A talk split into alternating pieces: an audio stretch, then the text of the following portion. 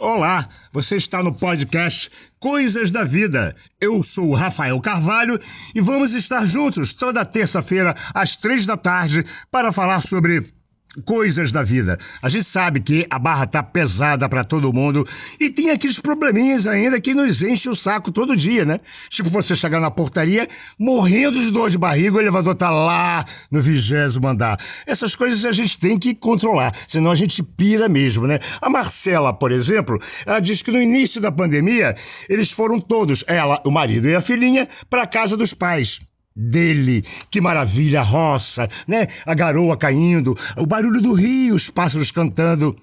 Só que 30 dias depois, ou ela matava o sogro, ou o sogro matava ela, porque ninguém aguentava mais olhar para a cara um do outro. Já a minha querida Joaninha, ela diz que essa pandemia, essa coisa de ficar presa em, em casa, foi ótimo. Eles ficaram mais amigos. Fala aí, Joaninha.